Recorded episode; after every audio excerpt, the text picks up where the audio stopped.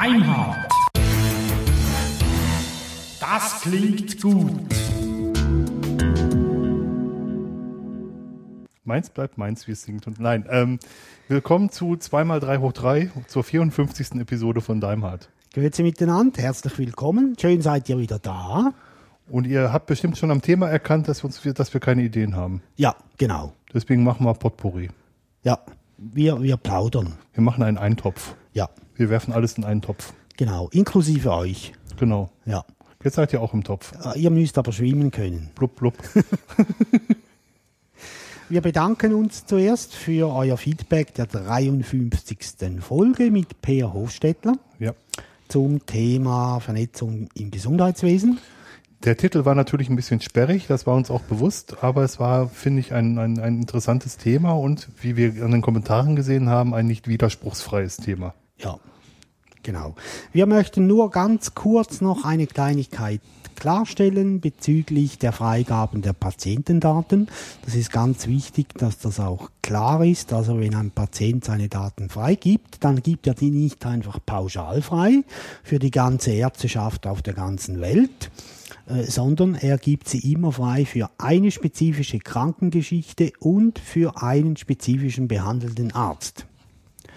Äh, Und wenn die Krankengeschichte geschlossen wird, weil die Behandlung beendet ist, dann erliegt auch diese Bewilligung.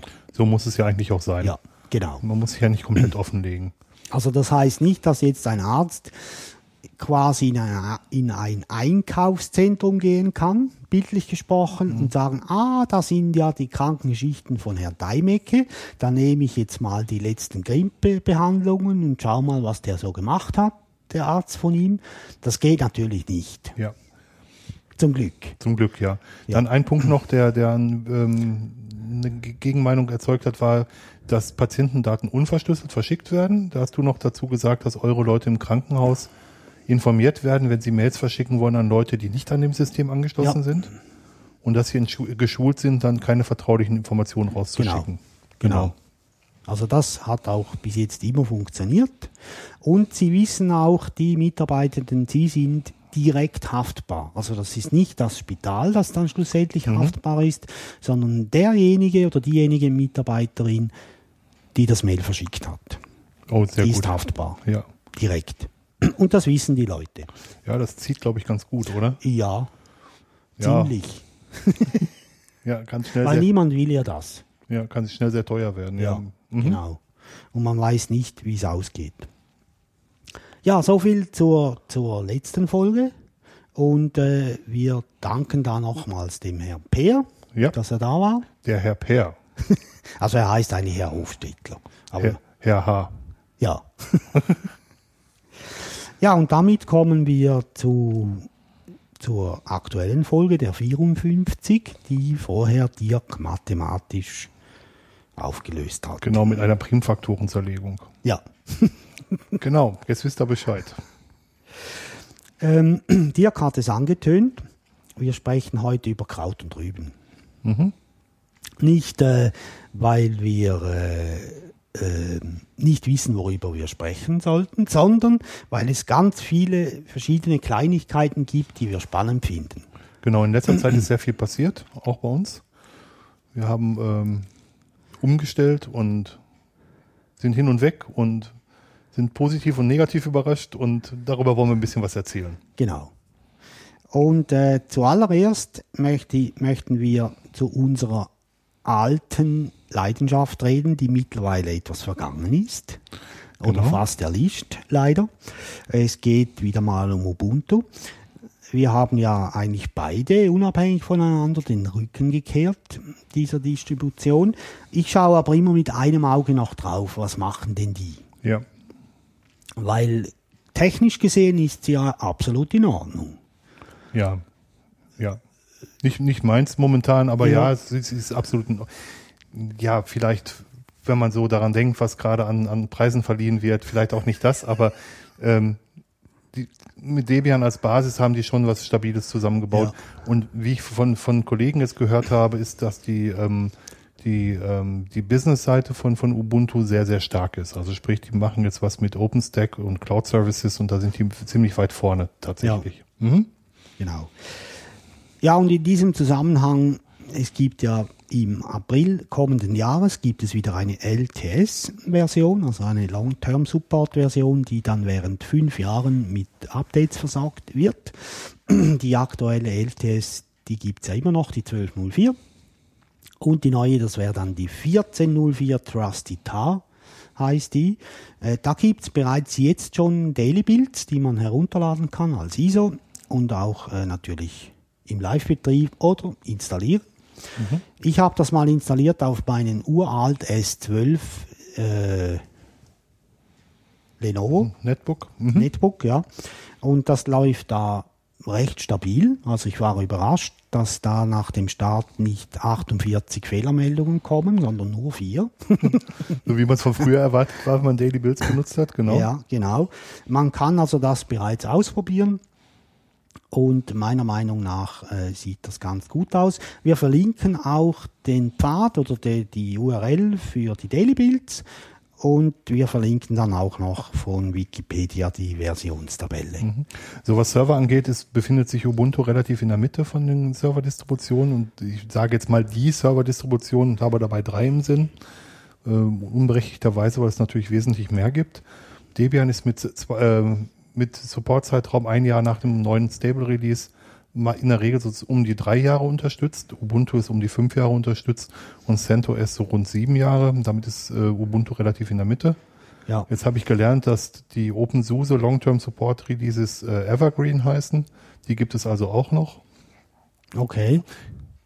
Begegnet mir sehr selten auf Servern, von daher habe ich da nicht so viel Ahnung von. Ähm, und es gibt natürlich noch wesentlich mehr, aber Ubuntu findet sich halt genau in der Mitte und ähm, wird deswegen auch gerne genommen, weil es nicht ganz so alt ist wie CentOS mhm. und weil es ein bisschen mehr Zeit und Zeit und Möglichkeiten gibt, umzurüsten als Debian. Ja, genau. Genau. Und weil man auch schon weit im Voraus weiß, was wann kommt. Ja, die Vorhersagbarkeit ist ja. natürlich ein sehr, sehr wichtiges Thema, genau. Genau. Das will ja Debian manchmal nicht so richtig begreifen. Mhm. Aber das ist ein anderes Thema. Ja. Wir bleiben gleich noch bei Ubuntu beziehungsweise bei Canonical. Mark Shuttleworth hat sich da ein bisschen die, das Maul verbrannt.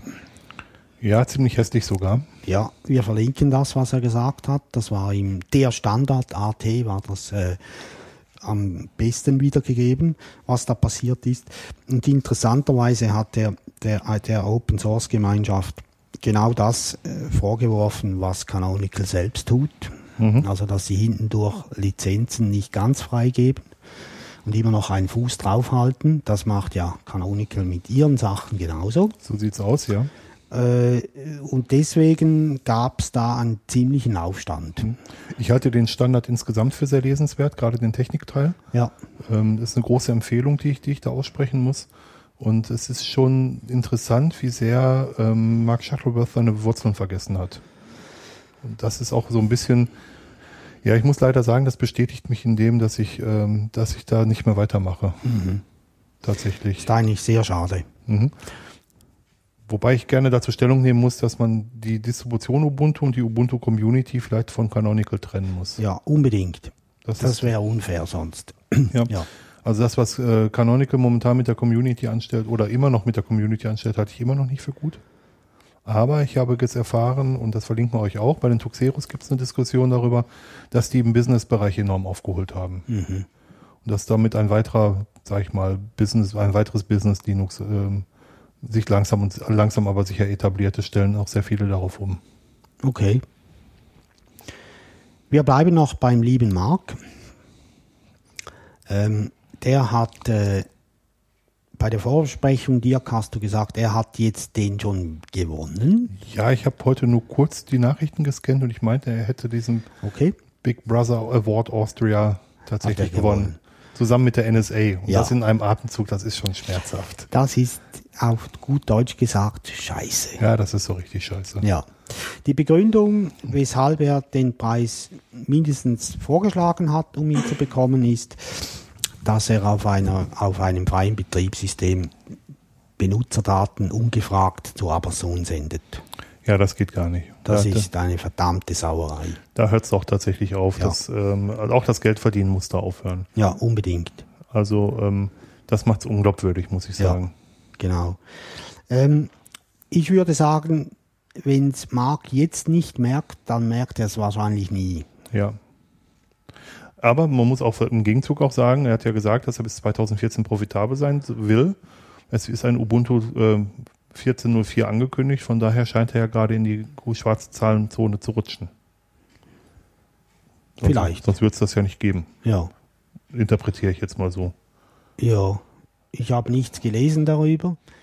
Kann sein. Ich inter interpretiere es jetzt einfach Ja. hinein, weil er gesagt hat, dass er zehn Jahre dem Versuchsballon Ubuntu zehn Jahre geben will und wenn dann nicht, dann läuft es halt ohne Canonical weiter. ja. So war die Ursprungsaussage. Genau. Ja, und in diesem Zusammenhang gibt es noch einen sehr interessanten Thread auf Tuxeros, Mhm. der lautet Ubuntu ist doof. Ja, gen- genau. Ähm, die Inhalte von diesem Diskussionszweig sind natürlich nicht so äh, äh, banal. Sind sie nicht, im Gegenteil. Ist sehr interessant, das zu lesen. Und es zeigt auch, dass die, die Leute und die Benutzer äh, mittlerweile unterscheiden können, geht es jetzt wirklich nur um die Distribution Ubuntu oder geht es um das, was Canonical macht. Genau, das finde ich auch ganz wichtig. Ja. Ähm, zu Ubuntu ist noch zu sagen, dass vor kurzem die Ubucon in Deutschland zu Ende ging. Mhm. Und ähm, ich habe mich mit jemandem unterhalten, der schon länger im professionellen Unix-Bereich unterwegs ist und der war sehr überrascht, wie hoch die Qualität der einzelnen Vorträge war. Ah, okay. Ja. Und ähm, Community-Veranstaltungen holen halt immer stärker auf und so kommerzielle Unix-Veranstaltungen stehen mittlerweile hinten an. ja. Das ist ganz spannend zu sehen eigentlich. ist auch schwer, glaube ich, besser zu sein als die Ubucon. Menschlich auf jeden Fall. Ja.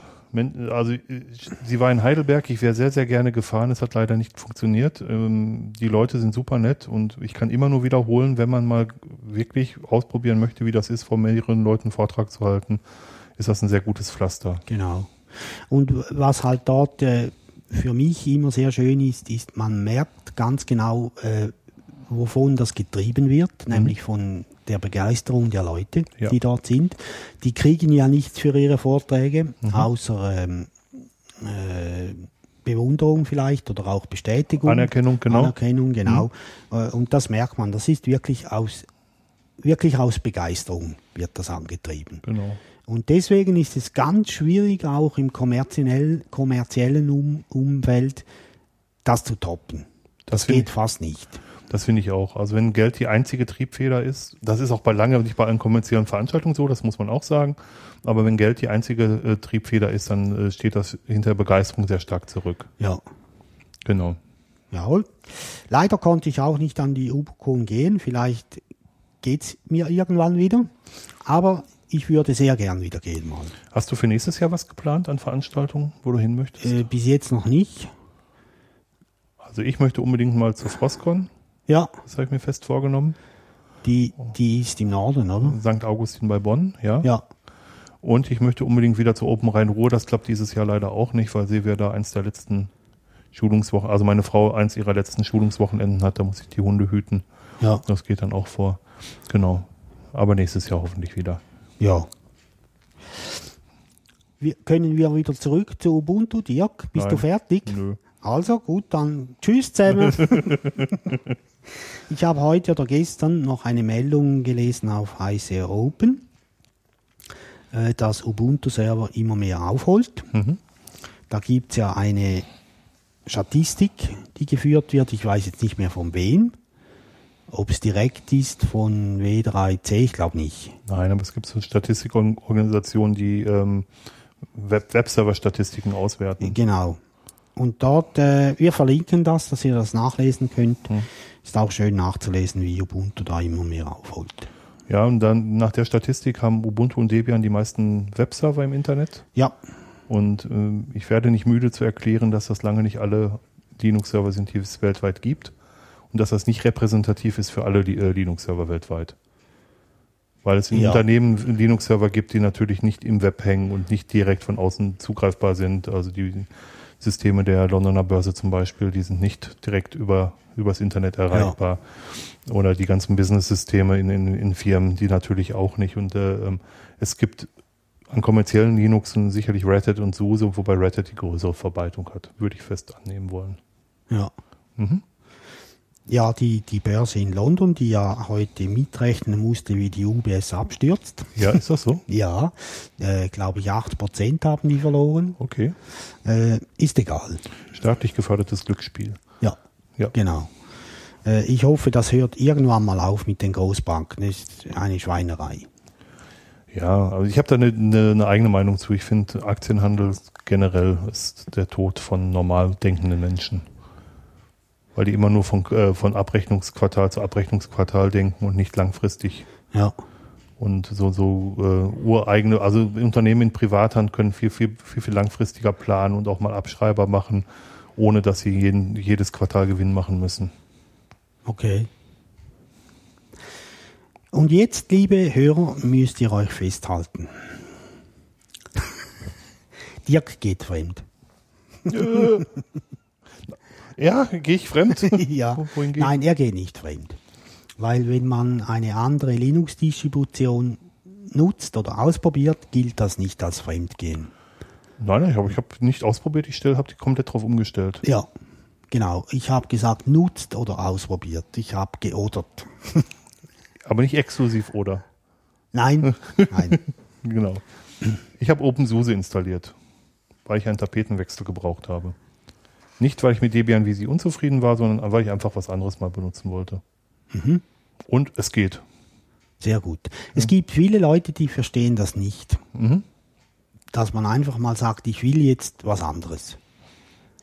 Es hat jetzt keinen, keinen bestimmten Grund. Ich habe eine, ein, eine Folge über OpenSUSE oder über SUSE im Allgemeinen auf, ähm, von Radio Tux gehört. Das war die Oktober-Episode von Radio Tux. Und die hat mich so angesprochen, dass ich dachte, ich probiere es mal wieder aus.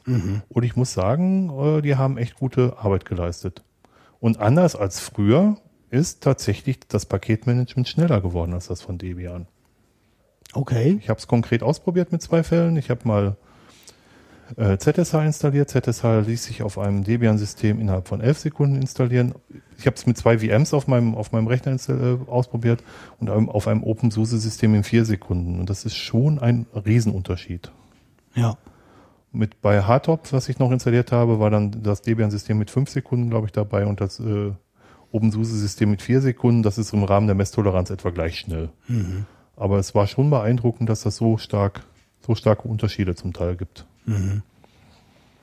Ich habe das dann Dirk nachgemacht, allerdings nur auf einer VM. Und äh, ich muss sagen, ich habe immer noch die gleiche Meinung von OpenSUSE mit KDE. Die, das ist eine der schönsten Implementierungen, die es gibt. Äh, auf dem Blog von Dirk gibt es eine Diskussion, eine längere dazu. Irgendwann stelle ich mal die, den Reminder ab, wenn ein, wenn ein neuer Kommentar ist. Mein ganzes Postfach ist davon voll. Ähm, wir verlinken das, damit ihr das nachlesen könnt, was da. Weil es gibt da konträre Meinungen, die sind absolut in Ordnung. Absolut. Äh, das macht es auch spannend, wenn es Leute gibt, wie, die sagen, wieso, we- wieso wechselst du jetzt schon wieder? Ähm, das macht ja die Diskussion auch spannend. Wir werden gleich im, im dritten Teil dieser Sendung noch ein paar Sachen dazu erzählen. Ähm, ich bin der Meinung, dass man seine Arbeit mittlerweile auf jedem Desktop-System erledigen kann, mal, mal mehr oder weniger gut. Ähm, aber es gibt so ein paar Maßnahmen, die man treffen kann, dass es wirklich leicht von der Hand geht. Ja, genau. Dann haben wir ja äh, immer wieder jetzt zwischendurch gesprochen von Debian Visi. Die nächstfolgende Version, das ist die Jessie oder Debian 8. Die haben gemeldet, dass sie per Ende 2014, also 2014, friesen wollen. Genau. Ändert vielleicht noch, aber ist jetzt mal die, die Absicht. Und in der Regel ist es so, dass binnen, binnen einem halben Jahr nach dem Freeze die, das äh, Release rauskommt. Das heißt, wir dürfen mit Mitte 2015 mit einem neuen Debian-Release rechnen. Ja, Ja, rechnen dürfen wir nicht, aber wir können es ungefähr dann erwarten. Genau. so circa. Circa, genau. Ja. Es ist halt fertig, wenn es fertig ist. Genau, wie bei Debian immer. Ja, genau. Ja, vielleicht ändern sie das mal, aber äh, das dürfte noch Jahrtausende gehen. Ja, ja. Jawohl, also wir verlinken auch da die Meldung, die kommt auch von, nein, von heise.de ist die gekommen. Ja, die ist aber in einem ähm, ähm, offiziell auch über eine Mailingliste Ja, bekannt gegeben genau. worden. Genau. Ja, die ist dann dort verlinkt auch. Dann hat Dirk eine Veranstaltung besucht. Ja, die Tuxeros haben hier in der ähm, Schweiz in Zürich eine Krypto-Party geschmissen, in den Räumen einer großen Schulungsfirma. Ähm, da wir von denen nicht gesponsert werden, ähm, sage ich den Namen nicht. ähm, die Krypto-Party äh, hat sich explizit an Endanwender gewendet und hat ähm, ein paar Sachen erzählt, zum Beispiel Gedanken, die man sich über die Grundsicherung eines Systems äh, machen kann, ähm, wie man mit Firefox und einigen Plugins sicher surfen kann, haben sie erklärt. Und sie haben auch erklärt, wie man mit Thunderbird einfach Mails verschlüsseln kann, halt mit S-MIME und auch ziemlich gute Anleitung dazu geschrieben und haben alles das, was sie dort erzählt haben, auch ähm, auf, in einer ähm, Tuxeros eigenen OwnCloud zur Verfügung gestellt und veröffentlicht. Den Link stellen wir ins Blog. Da könnt ihr euch die Sachen runterladen und mal anschauen. Mhm. Ich fand es ich fand's sehr interessant. Ich finde auch die Fragen, die kamen, sehr interessant. Und ich bin überrascht davon, immer mal wieder aufs Neue, dass Menschen denken, äh, dass es ein Sicherheitsfeature sei, wenn eine Software closed source ist. Hm, um es nochmal zu sagen, alleine, dass eine Software Open Source ist, macht sie nicht sicher. Aber dass eine Software Open Source ist, gibt überhaupt erst die Möglichkeit zu überprüfen, ob die Sachen sicher sind. Also ich habe mich da mit einem Teilnehmer ein wenig angelegt, der meinte, dass äh, eine Firma, deren, äh, deren Geschäftsmodell auf einer Closed Source Software beruht, dass die natürlich sichere Software erzeugen müssen, um überleben zu können. Und nein, es sind schon genügend Firmen dicht gemacht worden, weil das Geschäftsmodell nicht tragfähig war. Und wenn ich jetzt jemandem 10.000 Euro oder Franken in die Hand gebe und sage, überprüf mir die Software dieser kommerziellen Firma, dann kann er das nicht, weil die den Quelltext nicht rausrücken werden, weil das Firmengeheimnis ist. Aber ich kann jemandem auch 10.000 Euro in die Hand drücken und sagen, überprüf mir dieses Open Source Produkt und das geht. Ja. Im Gegensatz zur Closed Source. Genau. Also das ist eine der wenigen notwendigen Bedingungen, dass man überhaupt über sichere Software und über Software ohne Hintertüren reden kann. Genau. Du wolltest noch was sagen zu TrueCrypt? Ja, genau in dem Zusammenhang ist ähm, jetzt heute im Vorbe Vorbeifliegen mir äh, aufgefallen, dass es festgestellt wurde, dass ähm, TrueCrypt, dass die, der, die Quelltexte von TrueCrypt zu den Binaries von TrueCrypt passen. Das hört sich jetzt ein bisschen komisch an, aber man weiß ja nie, ob das Binary, was man runterlädt, wirklich die, ähm, die Quellen in den veröffentlichten Quelltexten hat. Und das ist heute festgestellt und ähm, belegt worden und das ist der erste Schritt, sicherzustellen, dass da wirklich sinnvolle Verschlüsselungsmechanismen verwendet werden. Der nächste Schritt ist die Überprüfung des Quelltextes und dann kann man sagen, ob das sauber implementiert wurde oder nicht. Ja, endlich. Genau. Ja. Genau, das war der Schritt, der noch gewählt hat. Genau. So quasi. Ja, und ja, und jetzt müsste halt noch als nächster Schritt die Überprüfung des Quelltextes kommen, ob sichere Verschlüsselungsverfahren eingesetzt werden. Ja. Genau. Genug gepredigt. Ja, wir machen einen Gump, einen Sprung. Gump heißt Sprung. Gump, okay. Ja. Äh, und zwar, haltet euch fest, wir reden bei Daimhardt wieder mal über Windows. Wir machen das ja recht selten. Wir bashen nicht, wir reden nur. Mhm. äh, Anlass ist, dass wir bei uns im Geschäft endlich mal auf Windows 7 migrieren. Hat ja lange genug gedauert. Mhm. Wir sind noch auf XP und das ist ja im August 2014 fertig. Ja, ich habe das nicht mehr mitverfolgt. Da gibt es keine Updates mehr. Und wenn wir, aus Basta. Das müssen wir auch mal dazu sagen, wenn wir von Long-Term Support reden, an solche Zeiten kommen wir nicht ran. Das muss man ja. leider auch Windows zugute halten. Stimmt. Wobei sie wollten das ja schon mal ein paar Mal beenden. Ja, aber sie haben es nicht. Sie haben es nicht, genau. Weil Großbanken reklamiert haben. Ja, genau. Ja, genau.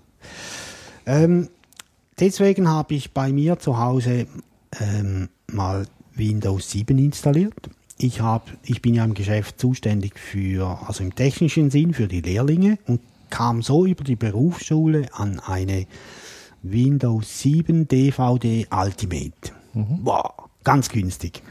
Mhm. Und äh, habe mir die installiert, die 64-Bit-Version. Äh, habe das ein paar Mal gemacht und irgendwann habe ich mir gedacht, so, jetzt messe ich mal die Zeit, wie lang das das dauert, weil ich halt das Gefühl hatte, das dauert ewig. also habe ich das gemessen. Ich habe dann noch die Anzahl Neustarts notiert, die das System brauchte während der Installation. Mit, nicht mitgezählt habe ich die, diejenigen Neustarts, die das System automatisch macht. Also es gibt ein paar nach den ersten Updates, wo dann .NET und das Zeug draufkommt. Da braucht einen Reboot, den macht er aber selber. Ja. Die habe ich nicht mitgezählt. Dabei habe ich äh, sämtliche Programme installiert, die ich brauche, äh, damit ich mailen kann, damit ich surfen kann, meine äh, Sachen erledigen. Es geht auch unter Windows, wie Dirk vorher schon gesagt hat, wenn man will. Und bin dabei auf ein Tool gestoßen, das mir sehr gefallen hat. Das nennt sich XFS äh, Explorer und mit dem kann man auf äh, XFS-Dateisysteme zugreifen. Es ist aber Closed Source. Es gibt eine Trial-Version, die erlaubt aber nur drei Dateien zu kopieren. Bis zum nächsten Reboot. ja, genau. Das ist doof.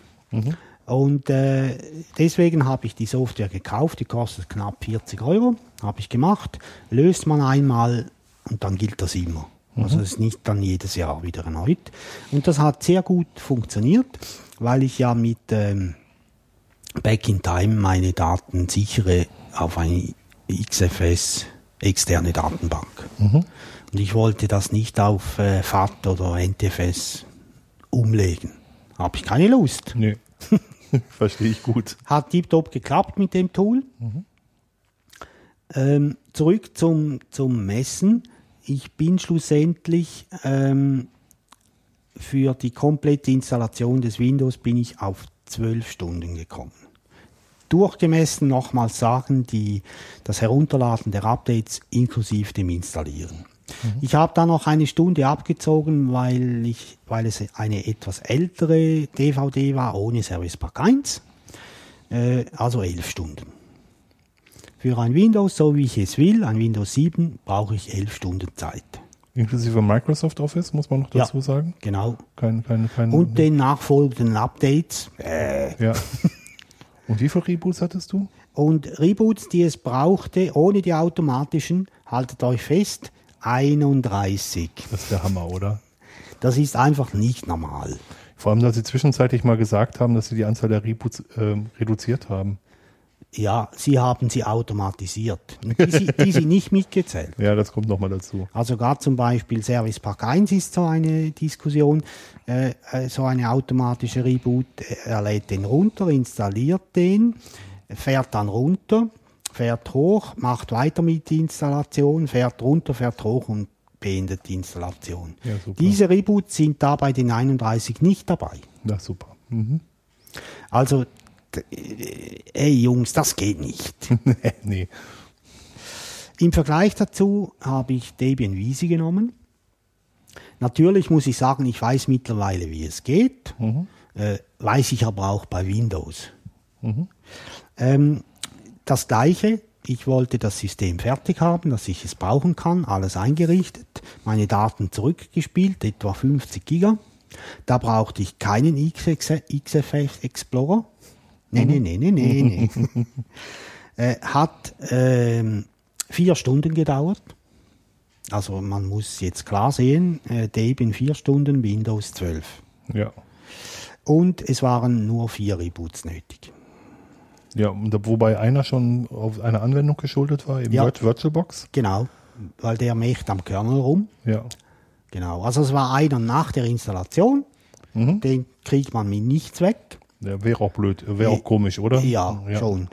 Und dann nach dem Update-Upgrade, weil der ja auch dann am Kernel rumfummelt. Und dann noch einer für die VirtualBox, weil der auch am Kernel rumfummelt. Und dann noch eine finale, einen finalen Reboot, den braucht es allerdings nicht unbedingt. Ich habe den aber gemacht, nachdem ich sämtliche Applikationen installiert habe. Hm, okay. Also ähm, Debian hat gewonnen. Ja. Ja. Ihm, ich habe das ein paar Leuten im Geschäft erzählt, die haben mir gesagt, was soll der Scheißvergleich, der bringt ja nichts. Äh, ja, also man kann davon sicher kein Brot kaufen, aber er zeigt doch, dass ein Linux installieren sehr viel einfacher ist als ein Windows. Ich habe auch mit, mit ähm, Kollegen beim Aikido mal gesprochen und ähm, habe mit dem gesagt, es ist immer noch sehr weit verbreitet unter Linux-Benutzer, unter Windows-Benutzern, dass sie denken, dass äh, es normal sei, dass ein System mit der Länge der Benutzung langsamer wird. Das haben wir ja auch nicht. Das heißt, man kommt ja, bevor äh, die Hardware kaputt ist, immer mal dazu, nochmal ein Windows nachinstallieren zu müssen. Das heißt, die Zeit passiert ja öfter. Ja, Wohingegen man ein Linux-System eigentlich durchweg benutzt. ja. Genau. Und zum Teil auch sogar noch das Home für eine Wiederinstallation erneut braucht. Also das, viele tun ja ihr Home auf eine eigene Partition, damit sie äh, nicht jedes Mal alles neu machen müssen. Äh, kann man auch. Und dann hat es man noch länger. Ja. Ja. Ähm, natürlich, jetzt mit dieser Aussage kann man so nicht sehr viel anfangen, aber es, ich habe mir ins Fäustchen gelacht. Ja, klar. Ja, klar.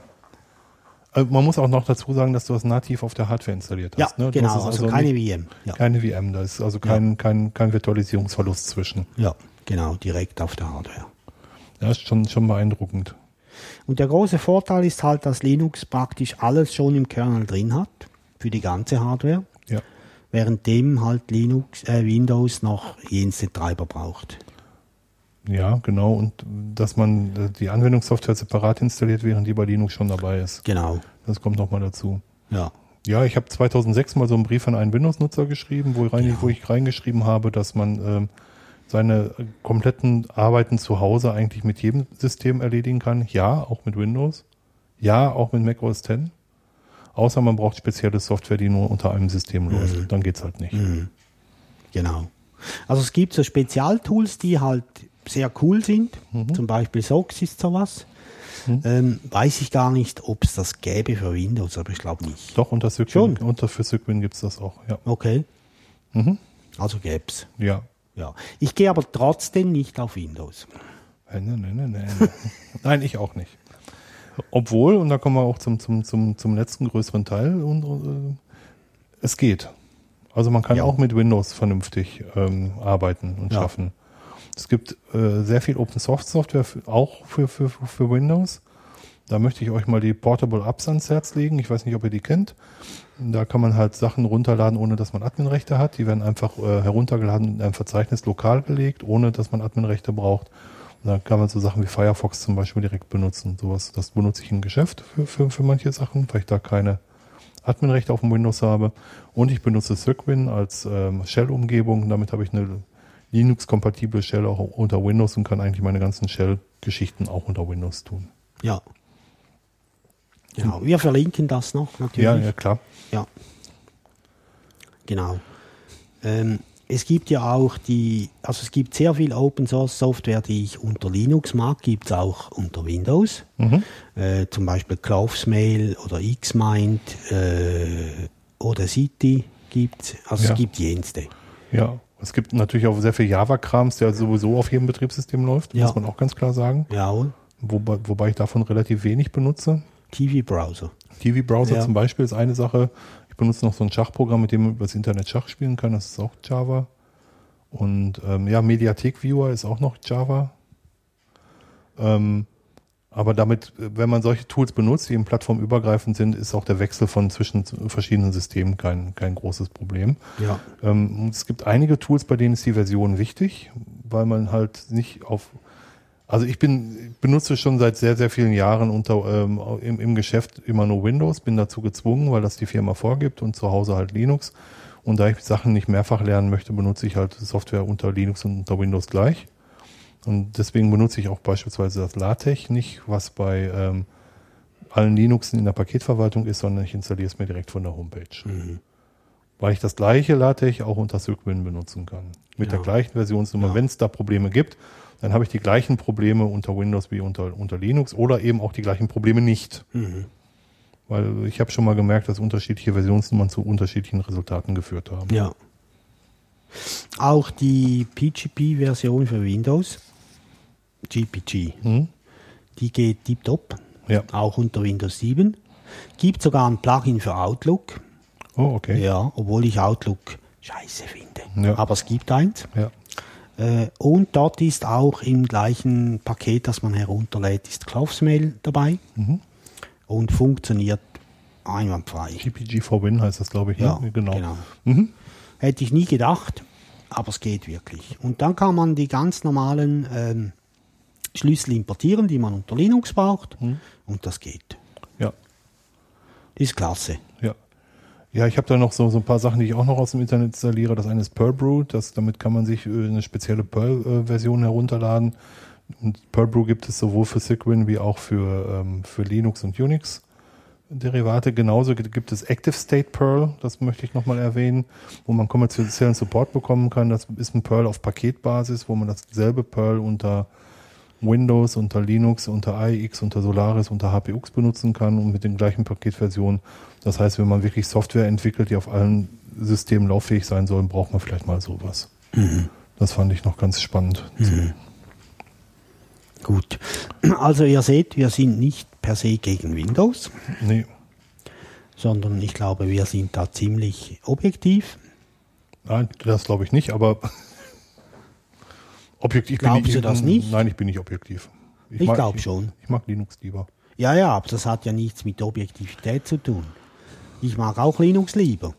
Aber deswegen äh, haue ich jetzt nicht auf Windows rum. Ja, aber ich müsste dann irgendwann vielleicht sogar mal sagen, dass Windows in irgendwas besser ist und das, das widerstrebt mir dann doch. Na, das, will, das würde ich nie im Leben sagen. Genau, genau da ist das genau da Also wir sind nicht objektiv. Nein, genau da ist das Problem. Ja. Und Windows 8 ist ja ohnehin. Ich sag's nicht. Ich habe es noch gar nicht gesehen. Also ich kann mir noch gar kein Bild darüber. Hast du nichts verpasst. Auch happened? 8.1. Das, was sie versprochen haben, haben sie eh nicht gemacht. Mhm. Und ähm, es lässt sich allerhöchstens nutzen mit der Classic Shell. okay. Dann geht's. Wobei viele Leute jetzt mittlerweile gehört habe, dass das Windows Phone tatsächlich das momentan mit den Lumia-Geräten von Nokia wohl zu den besseren. Ja, äh, habe ich auch gehört. Mobiltelefon Ja. zählt. Also vielleicht Ja. sogar zu den besten momentan. Ja.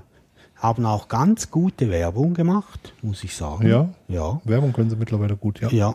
Und ähm, ich bin ja gespannt, wie das weitergeht. Mhm. Ich auch. Ob's, also ich habe jetzt fast ein bisschen den, die Lust zu sagen, sie hätten das Schlimmste überstanden, aber es ist noch zu früh. Ja. Aber bezüglich Smartphones kann man sich auch vielleicht nochmal bei den Folien der Krypto-Party bedienen und sich überlegen, wie viel Daten man freiwillig rausgibt, ob man sich dann noch über die NSA Gedanken machen muss.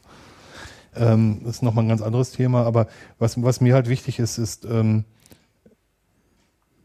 deswegen auch vielleicht der Weg mit OpenSUSE mal über den Gartenzaun zu blicken, kann sehr, sehr erfrischend sein und äh, nicht nur ähm, nicht nur im eigenen Saft schmoren. Genau. Ich benutze Debian weiter auf Servern, da gefällt es mir auch sehr gut. Und OpenSUSE auf dem Desktop gefällt mir jetzt auch sehr gut, selbst mit KDE. Also KDE ist mir nicht mehr im Weg, das war früher mal so. Also bei den 10er-Versionen von, von SUSE, ich glaube bei Version 8 haben sie mich komplett verloren. Ähm, da war es mir einfach im Weg, da war es mir auch zu viel und das Ganze drumherum war mir zu viel und man musste unbedingt Yast benutzen und überhaupt Yast war mir zu viel und nee, mittlerweile, ähm, das ist ein sehr, sehr rundes System geworden, Ja. muss ich sagen. Gefällt Ja. mir wirklich gut. Ich habe Jast überhaupt nicht gern. Für Einsteiger ist das aber super. Ja. Aber es passt mir nicht. Mhm. Und wenn es noch so ist wie früher, wo dann die Conf-Files völlig kreuz und quer geschrieben wurden, bäh. Ich habe äh, mal aus Spaß, in der, also bevor ich das auf dem System fest installiert habe, habe ich mir OpenSUSE natürlich in einer, in einer virtuellen Maschine angeguckt. Und ähm, da hat es mir schon gut gefallen. Das war auch der Vorschritt, um es fest zu installieren. Und ich habe mir dann nochmal die GNOME Edition installiert.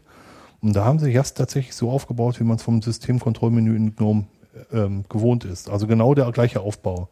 Nur dass stattdessen halt Yast-Module da zu sehen Ja. waren. Das hat mir auch ganz gut gefallen, Ja. muss ich sagen. Wenn ich jetzt noch hinbekomme, dass der die Docking Station so erkennt, dass er den Monitor automatisch in der richtigen Auflösung darstellt, das konnte GNOME nämlich, das kann es ähm, OpenSUSE nicht, dann bin ich schon fast zufrieden. Gut. Äh, da werden wir sicher hören, wenn das klappt oder auch wenn nicht. Ah! Ja, ich weiß noch nicht. Vielleicht hat ja auch ein Hörer einen Tipp, ich weiß nicht. Ja, wenn ihr einen Tipp habt, wenn ihr einen Tipp habt, her damit. Ja, damit, immer damit. Ja. Ja, genau. Und wenn ihr vielleicht noch Möglichkeiten seht, wie man möglichst schmerzfrei von einem System aufs andere wechseln kann oder zwischen Systemen springen kann, auch her damit. Ja, genau, unbedingt. Ja, also gerade auch die Verbreitung von Mac OS X hat ja gezeigt, dass man wirklich ohne Probleme wechseln kann. Das ver vergessen viele.